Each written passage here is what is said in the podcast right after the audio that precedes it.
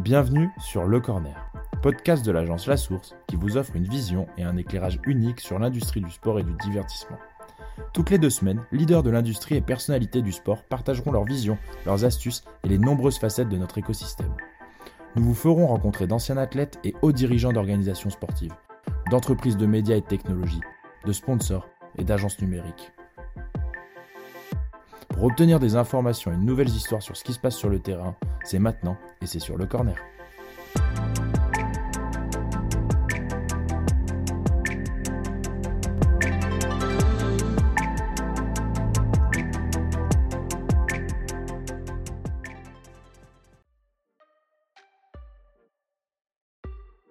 Jouer au foot ou encore lever une assiette de saucisson ou un cube par la pensée, oui, c'est possible et c'est le projet Food Mentalista, un studio fondé en 2017 qui vise à devenir le Siri de la pensée. On a eu le plaisir de recevoir son fondateur, Bastien Didier. On a parlé deep tech, technologie disruptive et application de son modèle à l'industrie du sport. C'est vraiment dans l'idée de vous projeter dans le futur, penser les prochains usages et les prochaines interfaces. On vous souhaite vraiment une très belle écoute.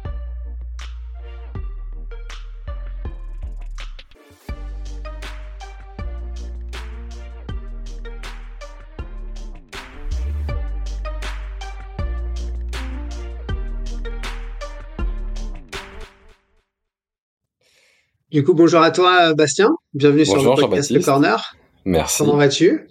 Ben écoute, ça va très bien en ce jeudi matin. Ouais. Alors Bastien, pour ceux qui te connaissent pas, tu es le, fondateur et le CEO de Mentalista. Et euh, je vais te laisser te présenter et présenter euh, ta boîte euh, dans quelques secondes. Mais que nos auditeurs ne soient pas surpris, aujourd'hui on va, on va ouvrir un peu nos chakras et on va essayer d'aller voir d'autres technologies qui ne sont pas forcément appliquées dans le sport, euh, mais on a ça, on voulait un peu vous parler et trouver ça intéressant de d'aller plus loin que seulement l'industrie du sport. Donc euh, vraiment, je suis ravi de t'avoir avec nous. Euh, si tu peux te présenter rapidement pour euh, pour nos auditeurs, on aime bien commencer comme ça sur ton parcours personnel et puis peut-être parler rapidement de, de ce que c'est Mentalista avant qu'on aille vraiment en détail là-dessus. Alors pour commencer, donc je m'appelle Bastien Didier. J'ai 28 ans aujourd'hui et j'ai fondé une société qui s'appelle Mentalista en 2017. Donc ça commence à faire un peu de temps. Et euh, chez Mentalista, on développe ce qu'on appelle des interfaces cerveau-machine. Donc faut savoir que moi, euh, à la base, je suis designer, je fais des études de design, de mathématiques, et je me suis intéressé très rapidement à la question de l'interface, de comment l'humain demain va interagir avec le monde qui l'entoure.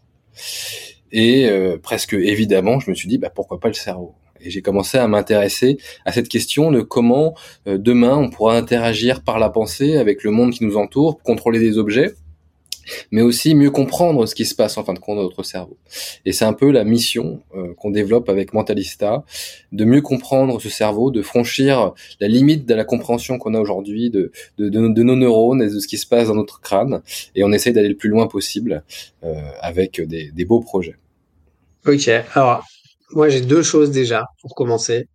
Euh, déjà, t'as que 28 ans. Tu me dis que ça fait euh, depuis 2017, donc ça veut dire que tu as commencé à 22 ans. Et en plus, tu me parles d'un environnement où tu dois comprendre ce qui se passe dans le cerveau. Donc, comment t'en arrives à 22 ans à créer ta boîte? Et par quelle étude tu passes pour faire l'analyse du cerveau des gens?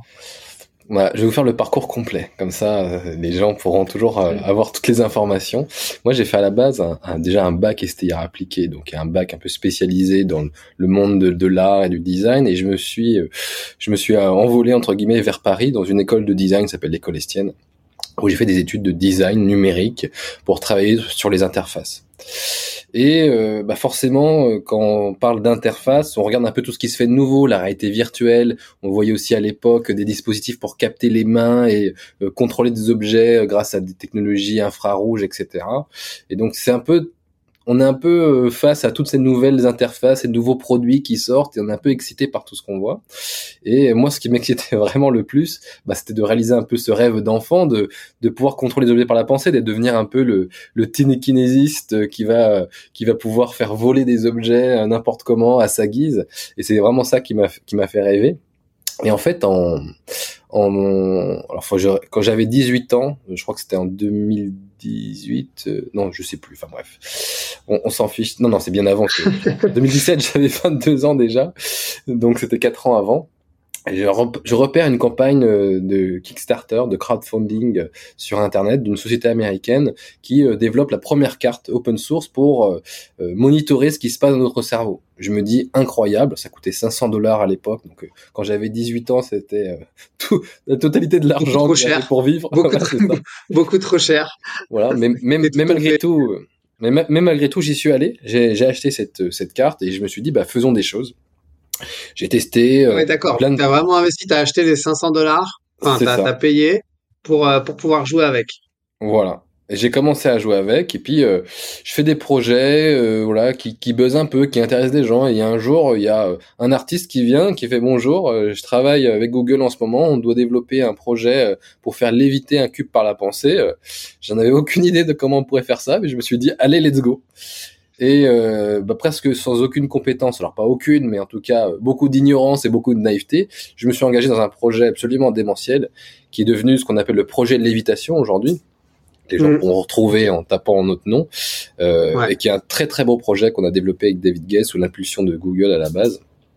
Donc ça, c'était le premier projet Mentalista, et en gros, c'était euh, un créateur qui, enfin, quelqu'un qui bossait directement pour Google, qui est venu te voir en disant j'ai ce projet, j'ai ce business needs euh, côté Google, est-ce que tu peux m'aider à le réaliser? Alors, pas, pas, tout à fait. C'était un artiste euh, indépendant qui euh, montait une série de conférences en partenariat avec Google sur la technologie, etc. C'est un artiste que j'aime beaucoup, s'appelle David Gaze. Et, et il avait ce projet de monter un dispositif de lévitation mentale. Et on, et, et on l'a fait. alors c'était pas, pas, très fonctionnel au début, mais au fur et à mesure, on s'est amélioré et ça a créé un, un, projet qui a tourné un peu partout dans le monde, qui a fait le tour du monde. Donc ça, c'était en 2015. Et après, je pense que la, la, gros, la grosse milestone, le, moment le plus important pour Mentalista, c'est 2016, au moment de l'Euro de football, justement. Donc, on va reparler sport euh, très bientôt. On sort euh, une installation qui s'appelle Mentalista Foot, où deux personnes peuvent prendre le contrôle d'une balle par la pensée pour pouvoir jouer au foot par la pensée. C'est un carton démentiel. Euh, l'installation se fait remarquer, il y a des gens qui testent et tout, il y a plein de médias, il y a plein d'articles qui sortent, et après, bah, c'est le début de Mentalista Foot et qui euh, et qui rayonne toujours aujourd'hui et qui a fait je ne sais combien de fois le tour du monde dans un nombre de pays absolument démentiel. Et cette installation, c'est vrai qu'elle est très amusante de pouvoir euh, conquérir contre quelqu'un pour jouer par la pensée. Mmh. Et comment, enfin, Peut-être que là, je vais tout de suite dans le, côté deep tech et tout, mais comment vous, vous avez entraîné le, enfin, comment tu, comment tu schématises, enfin, comment tu donnes des ordres, enfin, comment tu, tu retranscris les ordres que tu donnes dans ton cerveau et comment tu apprends à la machine à comprendre ces ordres pour pouvoir les retranscrire de manière euh, visible? Euh, en fin de compte, nous, notre postulat déjà, c'est qu'on travaille sur l'imagination. On cherche à ce que quand on imagine quelque chose, on puisse utiliser cette pensée comme source d'interaction avec euh, un objet, par exemple. Dans le cas de Mentalista Foot, il faut visualiser dans sa tête le mouvement de la balle aller à gauche ou à droite. Et l'ordinateur, il va analyser en temps réel l'activité électrique du cerveau, en particulier du cortex visuel, parce qu'il y a une électrode qui est mise à l'arrière du cerveau et deux références sur les lobes d'oreille. Donc c'est un dispositif qui est très léger. Et hmm. euh, on va essayer de prédire le moment où la personne pense pour réussir à faire ça, ben on, a, auparavant créé ce qu'on appelle un classificateur d'image mentale. Donc on a enregistré d'abord des personnes qui regardent la balle aller à gauche, puis on leur a demandé d'imaginer dans leur tête le mouvement de la balle aller à gauche. On compare comme ça le perçu et l'imaginé, et on va trouver, grâce à cette comparaison, la signature de neurones spécifiques qui s'appellent les neurones miroirs, qui vont s'activer d'une mmh. façon assez similaire quand on regarde et quand on imagine. Ça, c'est vraiment la base du classificateur. On, on cherche à détecter la signature mental sur chaque personne de la balle qui va à gauche ou qui va à droite. On multiplie ça sur un grand nombre d'individus et on finit par pouvoir généraliser sur n'importe qui. Ok, ok, compris. Et du coup, vous l'avez testé euh, en live. Euh, c'était quand? Enfin, les premières démos un peu, enfin, avec euh, du public ou du grand public. c'était, c'était à quelle occasion que vous avez pu un peu crash tester ce. Bah, du coup, la, la, la, la, vraie première grosse démonstration, c'était pendant l'Euro de 2016 sur la fan zone, ah oui. euh, où on était présent avec un public euh, enragé à, Paris. l'époque, à Paris, ouais. des, gens qui étaient foufous parce que forcément c'était une belle époque et euh, c'était très, ça a été très très bel événement, c'était un très beau moment à vivre et à partager avec tous ces gens. Ok, d'accord. Et donc là, c'était euh, ouais. Ok. Donc euh, Euro 2016, t'as que des sur ta sur ta sur ta fan zone, t'as que des fadas de foot. Euh, et ils l'ont pris comment? Enfin, ça tout de suite, ils sont. Est-ce que t'as eu du rejet au début où ils se disaient un peu euh, What the fuck, c'est quoi ce truc? euh, où est-ce qu'on va?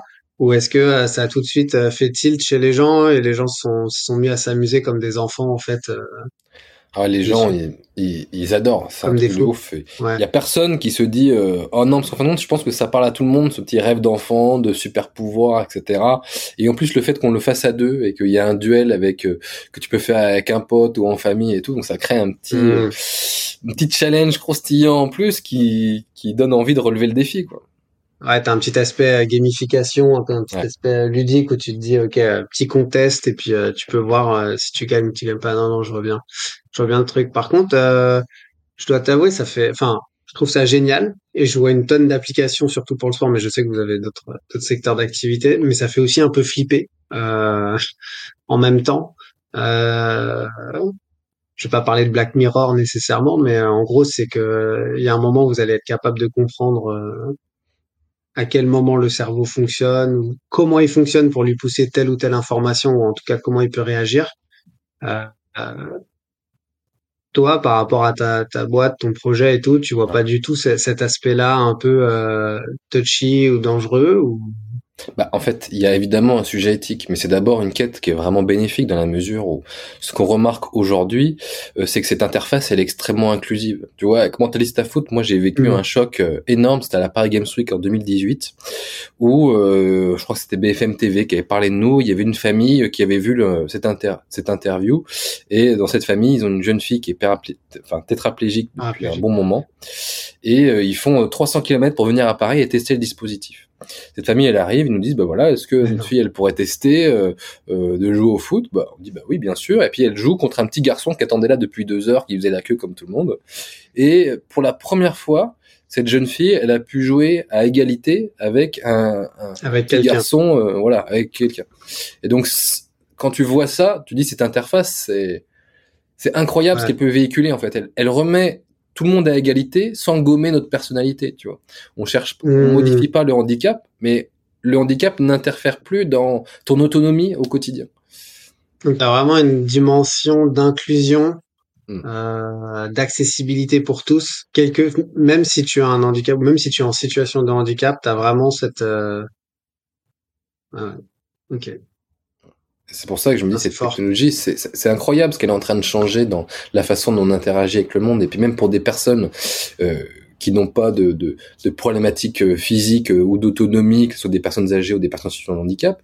Euh, au quotidien, on est tous parfois stressés, on est certains vivent le burn-out. Enfin, bref, il y a, y a plein de sujets qui sont des sujets cognitifs où ce genre d'interface vont nous permettre de nous aider, de nous accompagner, d'en mieux comprendre ce qui se passe en nous. Vas-y, dis-moi. Enfin, là, ça, ça m'intéresse. Enfin, t'as des cas euh, précis. Enfin, tu vois, je vois très bien la l'exemple de la petite fille. Il est hyper, euh, il est hyper parlant. Mais t'en, as d'autres. Euh, par exemple, bah, tu parlais de, de personnes âgées, mais est-ce que t'en as d'autres, euh, des exemples ou des cas d'usage précis pour lesquels aujourd'hui on utilise votre solution pour essayer euh, de mieux contrer euh, certaines maladies ou en tout cas euh, certains maux euh, qui arrivent dans le milieu du travail dans la société ou autre? Ouais. T'as, d'autres cas concrets comme ça? Bien sûr. hein. Voilà, il y a quelque chose sur, sur lequel on est beaucoup sollicité en ce moment, c'est surtout sur tout ce qui est prévention des risques, pour mieux comprendre ce qui se passe d'un point de vue euh, émotionnel dans le corps, que ce soit euh, la tension, le stress, euh, euh, comment l'expérience est vécue au travail. Et il y a des super cas, surtout dans les chantiers, dans les personnes qui utilisent des machines qui peuvent être très dangereuses, et dans lesquelles aujourd'hui on n'a aucun moyen de monitorer un malaise, monitorer un état de stress intense et de pouvoir les accompagner.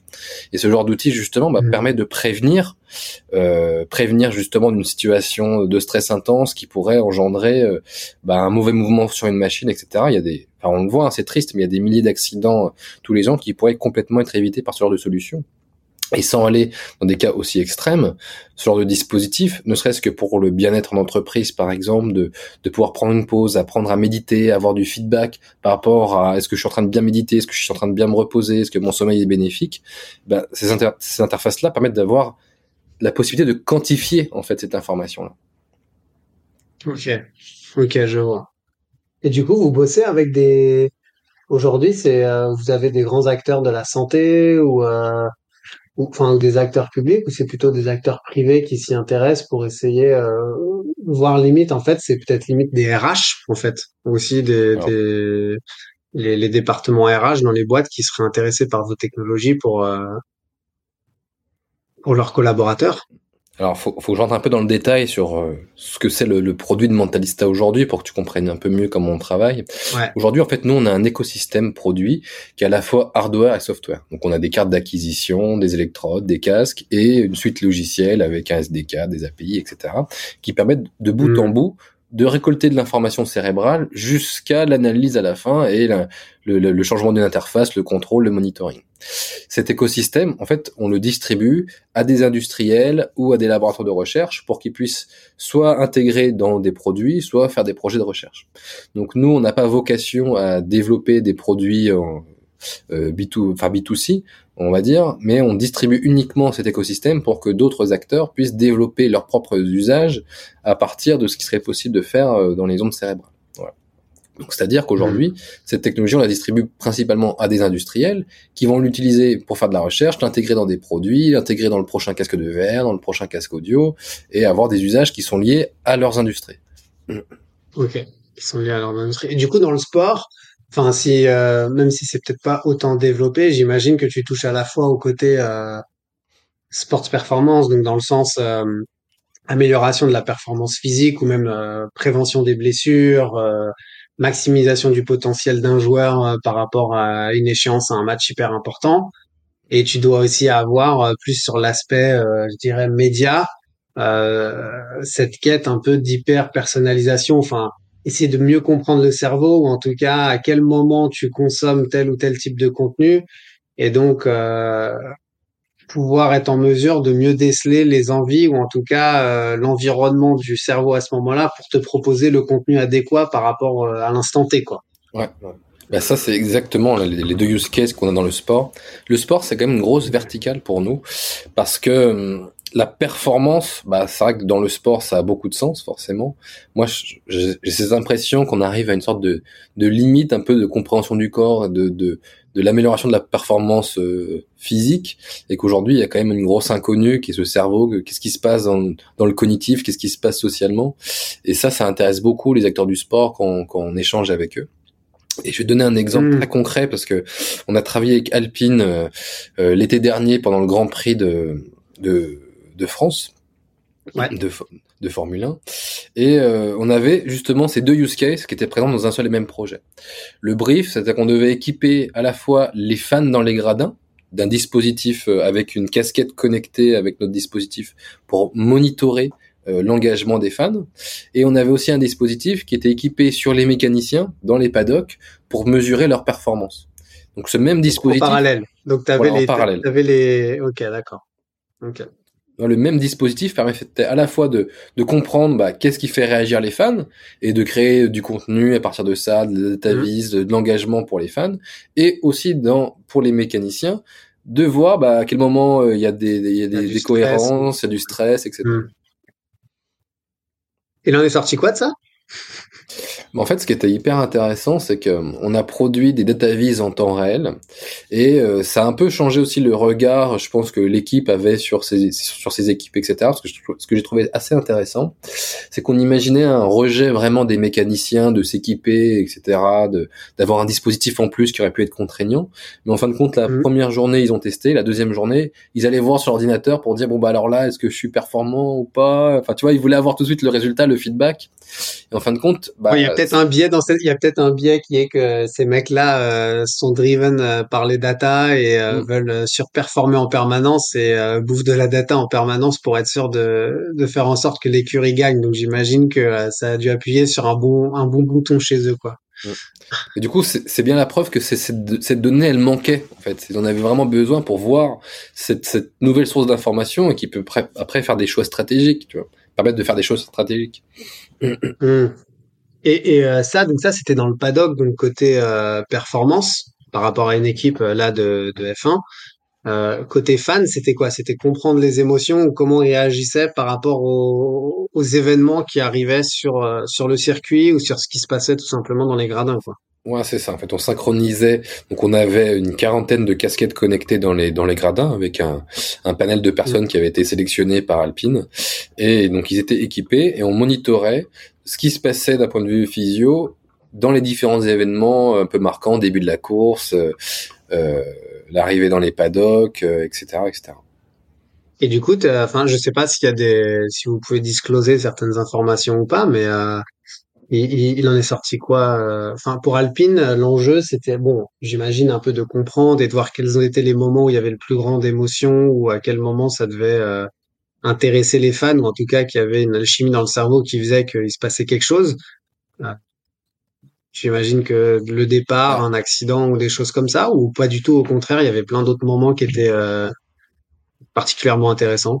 Ah, en fait, il y, y a, plein de choses qui sont très intéressantes. Alors après, euh, euh, malgré tout, pour ce qui est de l'engagement, on, on s'en doute, mais euh, il, s'est passé quand même quelque chose pour les fans parce que ce qui était, ce que j'ai trouvé assez bizarre dans ce projet, c'est que les fans n'avaient pas en temps réel l'information de ce qui se passait, euh, enfin de, des data viz qu'on faisait.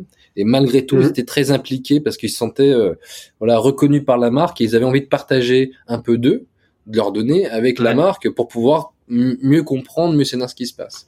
Et pour Alpine, c'était quand même l'occasion bah, d'expérimenter, parce que c'est quelque chose qui était très nouveau, qui avait encore jamais été fait par aucune des écuries, et de mieux comprendre, bah, voilà, est-ce que cette donnée, elle peut nous être utile pour mieux comprendre la performance, pour mieux comprendre l'engagement de nos fans, est-ce que ça, enfin, qu'est-ce que, qu'est-ce que ça mmh. change dans ce sport-là?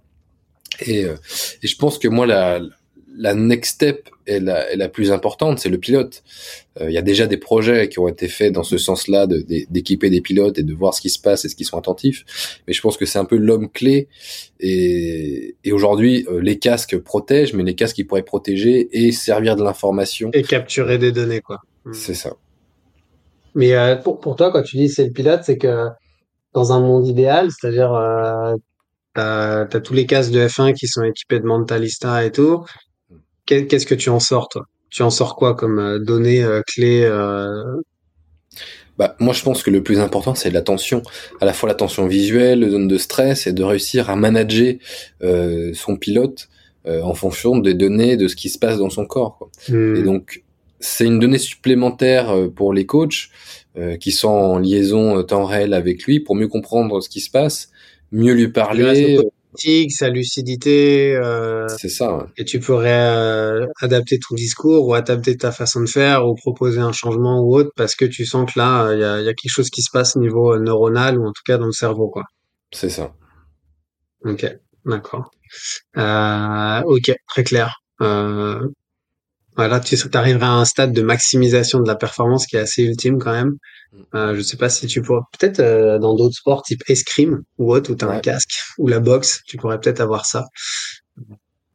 Après, tu vois, moi, ce que, ce que je trouve, ce qui est un peu clé, euh, c'est un peu cette gestion de la frustration, parce que dans les différents projets qu'on a fait, qu'on a un contact avec des sportifs de haut niveau, la gestion des émotions, la gestion euh, de je suis en train de perdre ou je suis en train de gagner, elle est quand même extrêmement difficile. Et je trouve qu'il n'y a pas d'accompagnement vraiment psychologique sur ces sujets-là, de rester neutre face à la défaite ou à la victoire. Et euh, bah, cette frustration-là ou cet engouement, bah, c'est ce qui peut après déclencher euh, une, mauvaise série d'actions et d'entraîner une défaite euh, complète, alors que pourtant on aurait pu rattraper le coup ou alors on était bien parti. Quoi.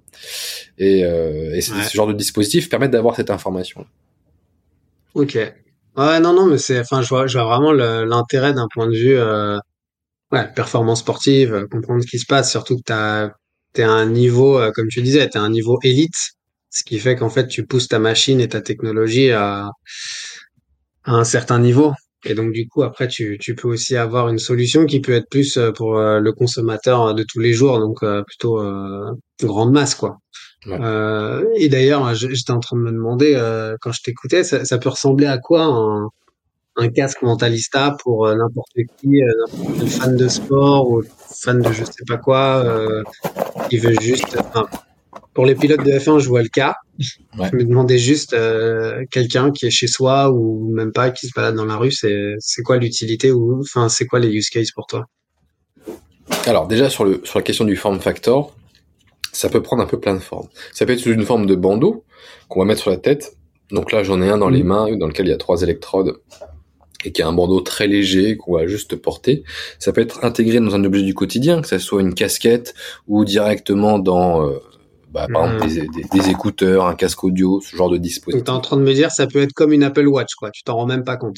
C'est-à-dire que tu, là, tu portes une casquette, euh, c'est c'est pas du tout invasif. T'es pas, euh, t'as pas un casque qui te coupe du monde, quoi. Ah non, pas du tout. Aujourd'hui, c'est tout l'inverse. Ok. Ok. Et, euh, et après, les, les, les, usages euh, pour la vie de tous les jours, hein, c'est pour moi, ils sont de deux sortes. Le premier, c'est le, c'est de comprendre ce qui se passe dans le cerveau. C'est le monitoring, adapter son stress, ses émotions, avoir du feedback sur ce qui se passe dans le corps. Et ça, dans plein de situations, ça peut être très très bénéfique hein, dans la formation, dans, dans dans maximiser sa performance, etc. Donc pour plein de choses, c'est vraiment bien. Et après, c'est aussi pour tout ce qui est contrôle et de réussir bah, là où les mains sont pas disponibles, où le corps peut pas être engagé dans une action, euh, d'utiliser son cerveau pour interagir. Ouais. Alors ça, je vais y revenir parce que pour moi, c'est, je, ça me, ça me passionne. Je sais pas si ça me passionne, mais c'était en train de me parler un peu de quelque chose qui est assez futuristique ou qui semble futuristique et donc qui m'intéresse pas mal.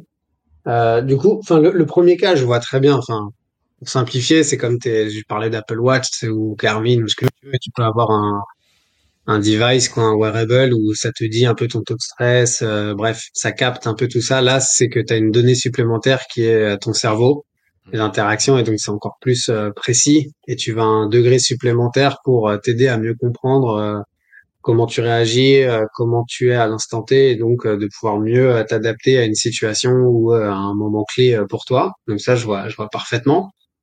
Par contre, me dire que demain je pourrais, je sais pas, actionner la lumière ou faire bouger quelque chose euh, juste par la pensée. Mm. Euh, ça, j'aimerais bien que tu développes.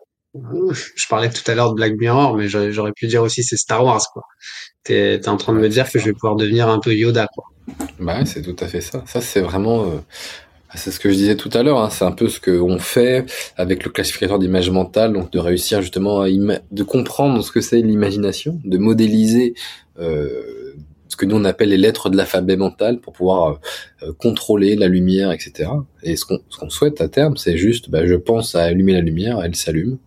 Et quand tu penses à allumer la lumière, et eh ben en fait, tu as une, activité électrique qui t'est propre, qui est unique sur un instant T, et qu'on va être capable de modéliser, de d'analyser, de, de, de, prédire si oui ou non tu veux allumer cette, cette lumière. Voilà. Mais donc demain, tu penses qu'on pourra, enfin, je me balade avec un casque mentalista et tout. Euh, je vais dans ma cuisine, il est 7 heures du matin, je suis fatigué, j'ai, je vais parler méchamment, mais j'ai la tête dans le cul. Je, je pense à dire, je vais allumer la lumière et ça peut se faire tout seul, sans que j'ai besoin d'appuyer sur le bouton, sans que j'ai besoin de faire quoi que ce soit. Et je, et je vais vous dire, hein, c'est pas, c'est pas demain, c'est aujourd'hui. On peut déjà le faire, comme on pouvait déjà contrôler une balle par la pensée en 2016. Mmh. Voilà. Aujourd'hui, il y a quand même un gap euh, d'usage à passer euh, qui est difficile à passer parce que c'est quelque chose de très nouveau. On n'a pas l'habitude de porter un casque avec des électrodes, euh, même si ça a la forme d'une casquette, etc. Il y a quand même cette première barrière à franchir, mais scientifiquement, aujourd'hui, on a quand même fait des progrès qui sont très très importants et qui te permettent de dire que c'est déjà bien possible et que c'est pas une technologie pour dans dix ans, c'est une technologie pour pour dans deux ans. Hmm, ok. Et donc, enfin moi quand j'entends ça, tu vois, je, je, pense aux différentes vagues. Tu vois, il y a, il y a, il y a 15 ans, enfin, tu vois, l'iPhone venait juste de sortir, je pense, je crois que c'est 2007. À cette époque-là, tout le monde te disait, mais jamais, enfin, un smartphone, ce que tu veux, enfin, les gens n'utilisaient pas, on n'avait pas l'intention. Maintenant, tu regardes, tout le monde a un portable en permanence, tout le monde, mm. bon, je vais pas faire un dessin, mais voilà. Tout le monde l'utilise demain pour toi, sans aller forcément dans, dans ce qui est un peu le hype, le metaverse ou, euh, ou autre qu'on a aussi pas mal traité nous de notre côté, mais du coup ça veut dire que l'interaction euh, avec le réel, mais aussi potentiellement euh, ce digital twin, tu le vois vraiment par le cerveau sans qu'il y ait forcément un device qui, qui soit là ou c'est encore quelque chose de différent? Bah en fait moi, si on va au, au bout de l'histoire, pour moi, la, la, la finalité. C'est ça qui m'intéresse, c'est que, c'est que tu m'amènes jusqu'au bout de l'histoire mentalista de ce que ça, in fine, parce que ok, je vois la, la, balle, je vois allumer la lumière et tout, mais du coup, c'est demain, tu es en train de me dire que je pourrais potentiellement euh, travailler sur un document juste avec mon cerveau, sans que j'ai mon ordi devant moi, sans que je sois obligé de taper, par exemple. Ouais. Bah, voilà, ça, c'est typiquement la, la, la, fin de l'histoire. Dans la fin de l'histoire, pour moi, il y, a il y a plein de use cases. Un des premiers qui est tellement, qui est tellement important pour moi, c'est de se dire, bah, je pense, tiens, j'ai une question. Euh, quand est-ce qu'a débuté le règne de Napoléon? Et euh, j'ai directement la réponse dans mon cerveau. Pour ça, bah, il faut réussir à que la machine arrive à, à comprendre, à transformer mon, mon cerveau en du texte et faire une requête sur ChatGPT maintenant euh, pour avoir la, réponse sous forme d'audio, par exemple, dans mes écouteurs. Hmm. Ça, ça, ça fait partie des, des, des, usages qui vont complètement changer notre vie. C'est-à-dire qu'on est là, on se dit, mais tiens, je me souviens plus de ce que m'avait dit, euh, je sais pas quoi, je pense, et ça va rechercher directement dans mes mails, ça me, ça me redonne l'information. Et, et pareil, demain, je me dis, mais pourquoi j'écrirai encore des mails? Je suis en train de chercher mes mots, j'ai le message très clair dans ma tête, mais impossible de le mettre par écrit parce qu'il y a le, ce filtre entre le cerveau et les mains. Et peut-être que demain, je penserai juste à la personne et à ce que je veux lui dire. elle, elle recevra directement l'information en audio dans ses écouteurs. Enfin, il, faut, il faut se mmh. dire que, enfin, pour moi, avec cette technologie-là, elle sera donc disponible pour moi dans deux ans, mais dans dix ans, le monde dans lequel on vit, ça sera plus le même.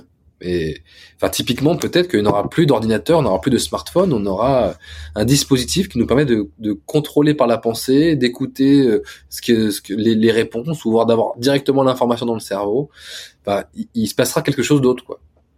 Donc la matérialisation par un device qui est aujourd'hui euh, ton laptop, euh, ton iPhone, ce que tu veux, quelle que soit l'interface qu'on a aujourd'hui pour accéder à l'information, Demain, euh, ce sera via le cerveau et tu pourras envoyer directement. Euh, bon, c'est un peu ce qu'on touche un peu du doigt avec des euh, Alexa ou autre. Où à un moment, c'est l'audio qui a pris la place sur le tapé ou la recherche. on le voit avec Generative AI où je vois un peu les cas d'usage. Mais du coup, c'est il y a quand même des barrières.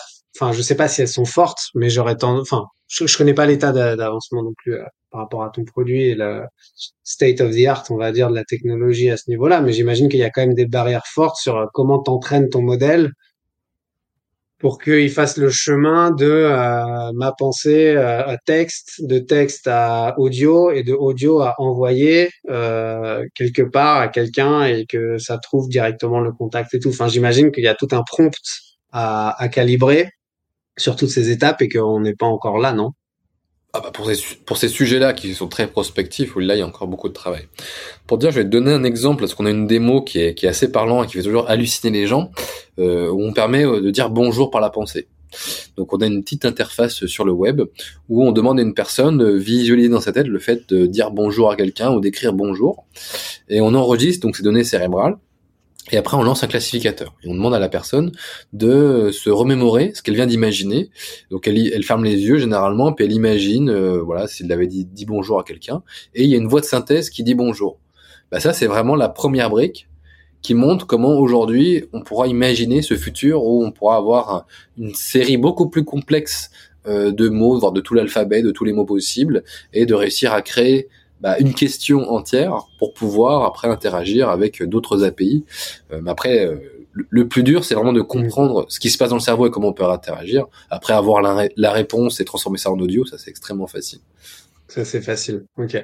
Ah non non, je vois bien. Mais puis, mais dans la manière dont tu le dis, j'aime j'aime bien. Après, je sais pas si je me fais l'avocat du diable, tu vois, mais là c'est clairement, tu sais, l'être humain, il est dans dans le contrôle, il est dans le driving seat. C'est lui qui décide et qui dit, ok, bah je, veux écrire à, Pierre, je veux lui dire information ABC, euh, envoie le message. Enfin, c'est très clair, tu vois, tu dans le contrôle. Euh, je, je, vois très bien. Dans ma tête, je suis en train de me dire, euh, le rêve de tout industriel ou de toute personne, c'est de se dire à quel moment je te push euh, telle ou telle information, parce que je sais que j'ai deux, trois, quatre fois plus de chances d'avoir un taux de transformation et que soit tu cliques, soit que tu achètes, soit que tu je, je, je t'encourage à certaines, enfin tout ce qui est behavior science. Donc tu vois, mmh. tout ce qu'on fait très bien les réseaux sociaux à un moment de d'avoir des notifications, d'avoir des likes, euh, de, de, pousser du contenu qui fait que tu vas revenir, de, de pousser à certaines choses. Je me dis qu'avec ta technologie, ou en tout cas avec une compréhension encore plus fine du cerveau à ce niveau-là,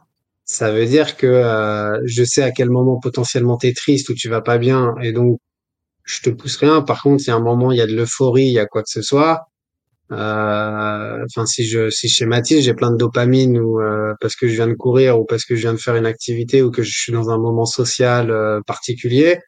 bah, je vais avoir d'autant plus euh, du push ou euh, des, des, choses qui vont arriver parce que je serai deux, trois, quatre fois plus enclin à soit consommer, soit avoir ce type d'action qui fait qu'on va me pousser certaines euh, propositions, tu vois. Ouais. Et la question du libre arbitre derrière ça, je, enfin, je, je, réfléchis à voix haute en même temps que je t'entends, où je me dis, ouais, c'est génial, et en même temps, il y a plein d'opportunités, et avec ça, il y a plein de d'enjeux qui viennent avec, quoi. Ouais. Ça, tu, tu, vas être déçu, mais ton système euh, dopaminergique est déjà contrôlé par euh, justement ce que, ce que tu disais, hein, les réseaux sociaux, euh, les pubs que tu as partout, etc., qui savent très bien quelle image te montrer pour te donner euh, l'envie d'acheter, etc. Mmh. Ça, ça, malheureusement, ça, ça, existe déjà. Et le cerveau apporte peut-être d'autres informations, mais moi, je trouve qu'au contraire... Ouais, ça, ça, je sais que ça existe, mais t'as pas peur que ça ait un, un cran supérieur? Enfin, bah, en fait, ce qui est intéressant, c'est que avec si demain on est dans une interaction unique avec le cerveau, on n'a plus d'écran. Donc déjà, s'il y a plus d'interface graphique, il y a plein de ces sujets-là qui vont disparaître parce qu'on pourra pas te pusher de l'information visuelle à tout va, de la hmm. pop-up, de la pub avant que tu regardes une vidéo, etc. Du coup, ça pourra plus exister vu que tu passes uniquement par le cerveau. Après, le sujet, c'est-à-dire est-ce qu'on est capable de t'envoyer de l'information dans le cerveau pour pouvoir te contrôler? Mais là, j'espère quand même que les États prendront ce sujet au sérieux et légiféreront sur ces sur ces sujets qui sont plus que des sujets euh, éthiques. Tu vois, donc là, il y a, bah, pour moi, euh, c'est c'est c'est un sujet technologique. Se dire c'est possible, ce sera probablement possible. Après, le fait que ça soit probable, c'est pour moi, c'est complètement improbable. Je vois pas quel quel État euh, euh, pourrait laisser faire des entreprises qui feraient des choses pareilles. Ça me paraît tellement horrible. Ouais, ok. Non, mais oui, oui, je, je, je vois bien. Après, c'est la question d'être euh, quelles personnes sont, sont en mesure euh, ou pas. Mais euh, sur, sur, ce que tu viens de dire là, du coup, pour toi, ça, vu qu'il y a plus d'enfants, tu vois, pour, pour que nos auditeurs, enfin, je, je réfléchis aussi à votre, comme je disais, mais pour que nos auditeurs aussi comprennent, ça veut dire que demain, il y a plus d'images, on passe par le cerveau, ça veut dire qu'on renforce, enfin, on renforce la, la créativité, la, la pensée, le, le, je vais pas dire le laisser aller, mais le, ouais, c'est, c'est, la divagation dans le cerveau et les images qui viennent, ou, euh, enfin, c'est, et ça se concrétise comment, enfin, ça veut dire que demain, je pense, euh, je me dis, euh, tiens, j'ai envie d'être livré où je veux un pain au chocolat comme ci comme ça, directement, on sait que ça va le trouver. Enfin, je, tu vois, j'essaie de non, je possible. Pense que, euh. je pense que c'est surtout sur, des sujets euh, très spécifiques que ça va changer des choses. C'est-à-dire que aujourd'hui, tu es avec quelqu'un, tu dis tiens, j'ai pas pensé à ça, il faut que je je prenne mon téléphone, etc. C'est extrêmement mal poli d'arrêter une conversation. On fait, on n'est pas du tout multitâche aujourd'hui. Tu vois, il y, a cette, y a cette grosse problématique où il y a plein de choses qui nous arrivent, on peut pas tout faire en même temps, dans un contexte social un peu particulier. Et je me dis, c'est un, mm. cette, euh, ce dispositif-là permet de fluidifier tout ça demain, enfin moi je me dis tiens, euh, j'ai besoin d'aller à Nantes, il faut que je prenne le, il faut que je prenne le train. Euh, bah voilà, ça y est, c'est fait quoi. Tu vois, je, l'ai, je l'ai pensé. Euh, je me suis connecté à l'API de la SNCF, euh, l'API du comparateur de prix qui a comparé le bon prix par rapport à mon agenda, et, et voilà, c'est, c'est fini quoi. C'est, c'est plutôt un outil qui va nous simplifier la vie et qui va nous permettre de nous révéler d'autant plus qui on est de, de profiter de, de ce qu'on est en tant que personnalité humaine et non pas de passer des heures à aller chercher euh, sur Google telle information et ne pas la trouver, que d'aller mmh. sur le site de la SNCF et s'énerver parce qu'on a oublié son identifiant de son passe jeune pour avoir la, la réduction des moins 50% parce que ils sont pas foutus de s'en rappeler. Enfin bref, toi, il y a plein de trucs comme ça qui sont très énervants dans notre vie quotidienne où tu te dis les interfaces, elles sont ça vraiment sent le vécu là. Ah non mais ouais, ça sent le vécu de ce matin. et, et, et, et, moi je trouve que, enfin des, des interfaces euh, euh, quotidiennes, elles sont horribles. Elles sont, elles sont pas adaptées à, à nous, à, notre corps, à, l'humain. Et si on arrive à, du coup, créer quelque chose qui, qui change ça, c'est que bénéfique quoi. C'est que bénéfique. En tant qu'autant, j'ai l'impression de, je m'imagine un super humain. C'est un superhuman, super productif. Bah, en fait, je pense que c'est autant le, le, truc que tu disais dans fluidifier les échanges et tout, je suis totalement d'accord. Il y a des fois où je suis dans des réunions et j'aimerais faire euh, plein d'autres choses, où je pense à plein de trucs et si ça pouvait être fait en parallèle, ce serait génial, quoi. Mais du coup, je me dis, en fait, tu te transformes en super humain, quoi. Bah en fait, ça, moi j'ai une vision un peu euh, à la fois très euh, un, humain qui se reconnecte vraiment à son environnement, qui fait disparaître un peu euh, toutes ces contraintes euh, de se connecter sur Zoom, d'envoyer des mails, etc. Tout ça disparaît. Donc tu es vraiment face à bah, tu relèves la tête et tu dis tiens, je suis dans un bel espace, je profite de, l'endroit dans lequel je suis et des gens avec qui je suis au lieu justement de t'enfermer dans cette espèce de sphère digitale qui, qui, qui, enferme notre cerveau sur des interfaces qui sont mal conçues. Quoi. C'est pas, mmh. c'est pas un super humain, c'est c'est un, humain qui est plus reconnecté à son environnement, à l'endroit dans lequel il vit, avec les gens qui l'entourent, et euh, qui se déleste justement de toute cette charge ultra technologique euh, qui est pas très humanisante. Ok, ouais, donc du coup, tu recrées, enfin, tu, tu remets, tu recentres l'humain, quoi. T'as vraiment cet aspect euh, social et tout. Mais en même temps, dans ce que tu dis, tu vois, je me dis, euh, enfin, je, l'entends totalement et je suis un des premiers, tu vois, à multitasker, à être sur plein, enfin, sur des écrans, sur tout ça et à m'enfermer dans ce monde-là. Et tant mieux si j'arrive à en sortir, mais je me dis euh, comment je peux être en présence? Enfin, tu vois, j'ai ta casquette euh, avec mes électrodes et tout. Euh, je suis en présence avec les gens parce que je sais pas, je suis dans un bar ou dans un parc et je m'amuse bien avec mes enfants ou avec mes amis et tout. Mais en même temps, tu vois, je reçois un message ou un truc euh, parce que euh, je sais pas qui alors c'est peut-être pas via Slack mais euh, quelqu'un me dit euh, t'as pensé à faire la presse je sais pas quoi ou il y a un mail qui vient d'arriver et il y a telle conférence machin t'es invité c'est à Nantes c'est le 20 mars et tout. Du coup forcément même si je suis sur l'instant présent je vais dire dans mon cerveau ok ça m'intéresse est-ce que le 20 mars alors ça va tout se faire tout seul entre guillemets? J'imagine un truc où ce que t'expliquais, tu vois, ça vérifie ton, ça vérifie ton calendrier, ça vérifie plus ou moins la, la, l'intérêt pour euh, la conférence à laquelle tu es invité. Euh, ça, si dans ta tête tu te dis, ok, mon créneau est libre, ok, c'est là, ok, euh, je peux limite prévenir la babysitter et ça fait sur SNCF et tout, bah très bien parce qu'en fait, du coup, tout est fait et je diminue mes tâches, quoi. Enfin, j'ai moins de temps à m'occuper de tout ça. Mais en même temps, est-ce que je suis toujours en présentiel avec euh, mes amis ou euh, mes enfants dans le parc? Ou est-ce que euh, mon cerveau il est quand même là-dessus en train de gérer ça? Ou est-ce que c'est une partie où en fait le cerveau est tellement fort que tu t'en rends pas compte, il fait ça dans le back-end et toi tu peux vivre comme ça. après, c'est comme un peu ce qui existe aujourd'hui. Tu peux aussi séparer un peu les différents espaces-temps de ta journée. T'es pas obligé hmm. d'écouter tes mails quand t'es dans un bar avec tes amis. Tu vois, euh, c'est, pour moi, c'est plutôt là le sujet. Et comme c'est un sujet qui est déjà un sujet actuel, est-ce que quand tu, tu profites avec tes amis, est-ce que t'éteins pas ton téléphone ou est-ce que tu tu n'arrêtes pas juste Gmail pour plus recevoir certains mails, etc. Enfin bref, ça c'est plutôt un sujet hmm. d'écologie par rapport à soi-même euh, et euh, de la place qu'on laisse justement au monde, euh, au monde numérique qui va nous envahir. Mais pour moi, c'est pas un sujet qui, qui impacte les, les interfaces cerveau-machine. C'est un, un, sujet vraiment global de, hmm. de comment on interagit avec ce monde numérique. Ouais, ok.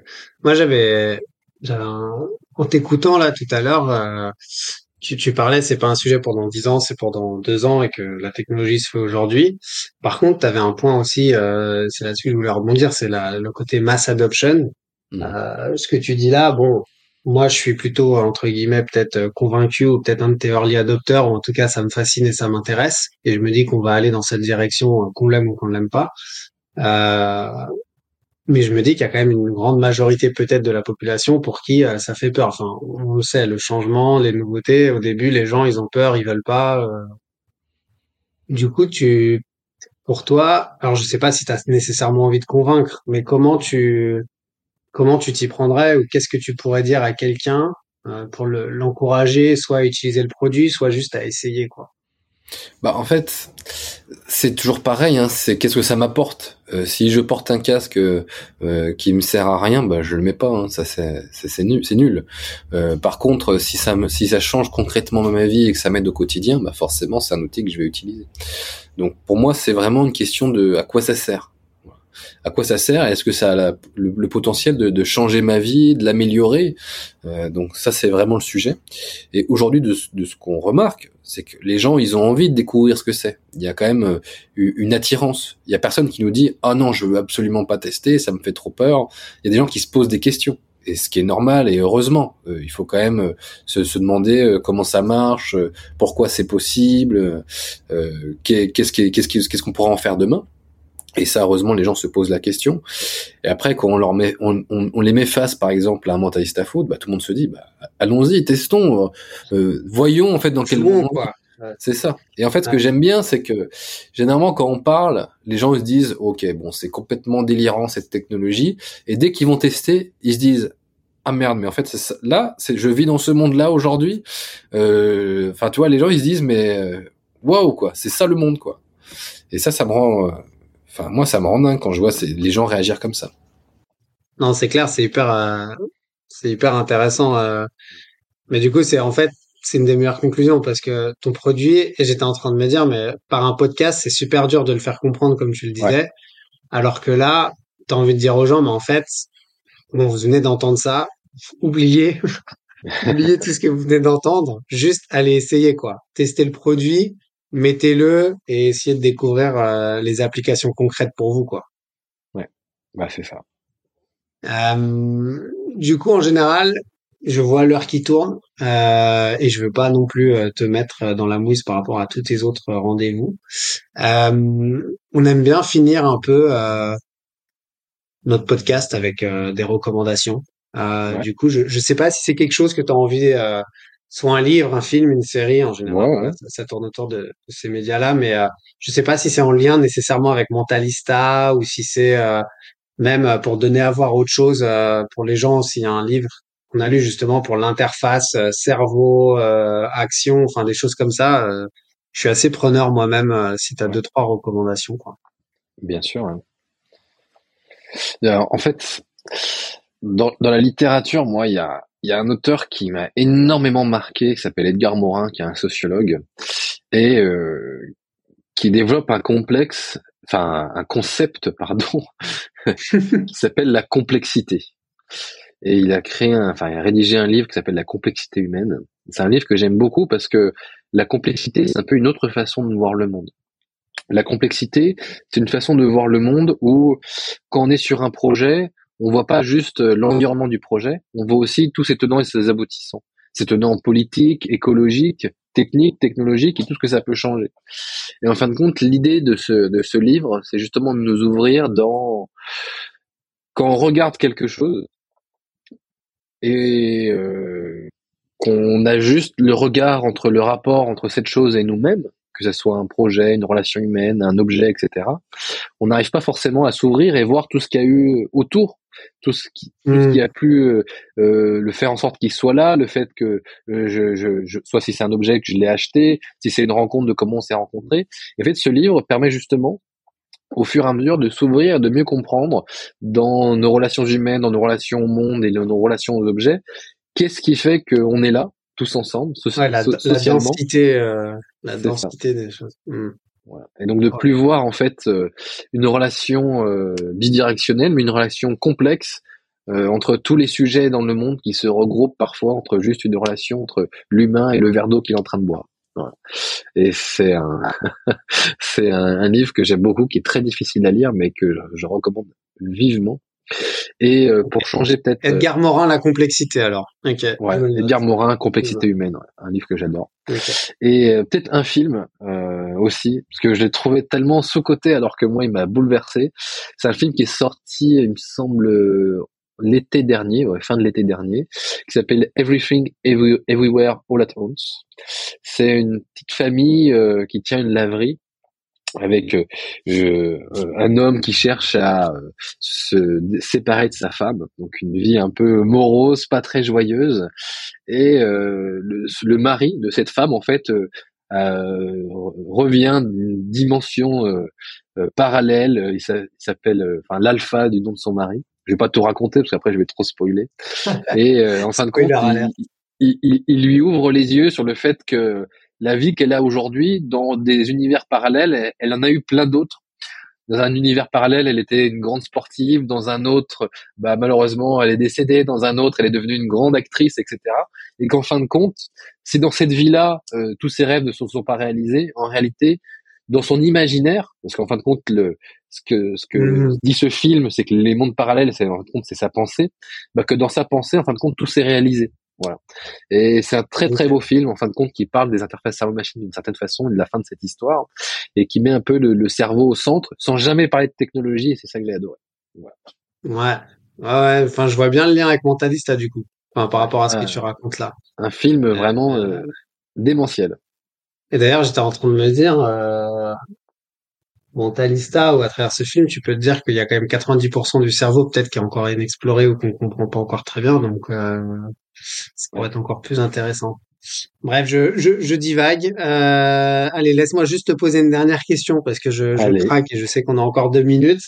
Euh, ça va être court. Euh, J'aimerais juste que tu me dises un peu ton ressenti sur ta journée entrepreneuriale. Enfin, j'adore rencontrer des, des, des, fondateurs de boîtes, startups et tout. Qu'est-ce en général, c'est un roller coaster et puis bon, on a tous euh, les images un peu données. Mais toi, c'est quoi ton, si tu dois un peu dire à ton annonce ton, ton ressenti. Enfin, ça fait maintenant six ans. Enfin, 2017-2023, c'est beaucoup. Euh, tu t'as aimé, tu recommandes, tu, tu pas nécessairement. Tu, c'est quoi ta vision sur euh, être fondateur, l'entrepreneuriat, ce que ça t'a bah, amené je vais être très biaisé parce qu'évidemment, je recommande à tout le monde. C'est une expérience humaine qui est très excitante, qui est très difficile, et en fin de compte, cette difficulté, bah, c'est formateur. Je pense que, enfin, je vois ce que ce que m'a permis de faire cette cette aventure entrepreneuriale à 28 ans.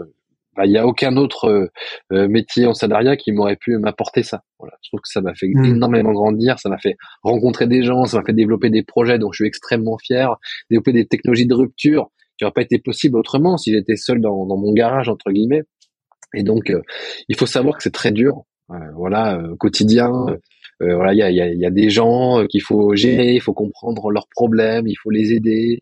Il y a des salaires à sortir tous les mois et donc parfois ça peut être stressant de se dire bon bah voilà, il faut il faut sortir des, des, des sommes qui sont délirantes, qui correspondent parfois à ce que les gens gagnent en, en une année, qu'on sort parfois en quelques jours et donc ça faut être prêt prêt à tout ça.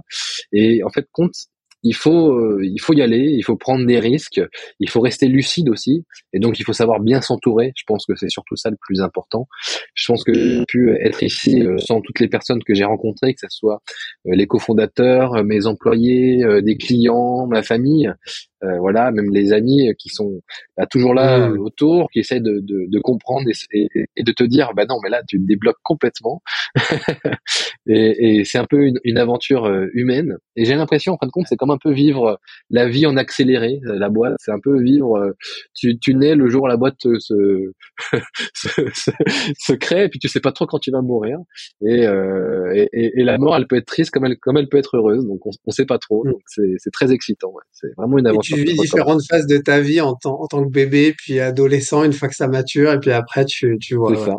Tu, vois, tu, tu, vis tout, tu vis tout ça, mais très très rapidement. Dans un espace-temps accéléré en x2 ou x3. Ouais, voilà, c'est ça. moi, j'ai 28 ans, mais dans ma boîte, j'ai l'impression d'en avoir 45, tu vois. c'est bon pour la retraite à 64, quoi. ouais, c'est ça, j'y arrive bientôt. Ouais. ouais.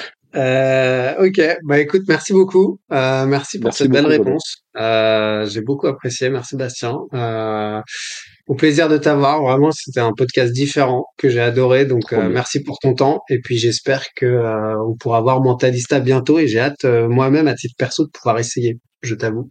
Eh ben, n'hésite pas à passer. merci, merci à, toi. à toi. Salut. À tout. Ça y est, vous êtes arrivé à la fin de cet épisode. On espère que vous l'avez apprécié et si c'est le cas, n'hésitez pas à lui donner 5 étoiles sur votre plateforme d'écoute préférée. En attendant, vous pouvez toujours visiter notre site internet www.lasource.io pour en savoir plus sur nos activités ou tout simplement vous abonner à notre newsletter pour recevoir le meilleur de l'actualité sport et tech chaque mois dans votre boîte mail. Et je vous dis à bientôt pour un nouvel épisode Le Corner. Le Corner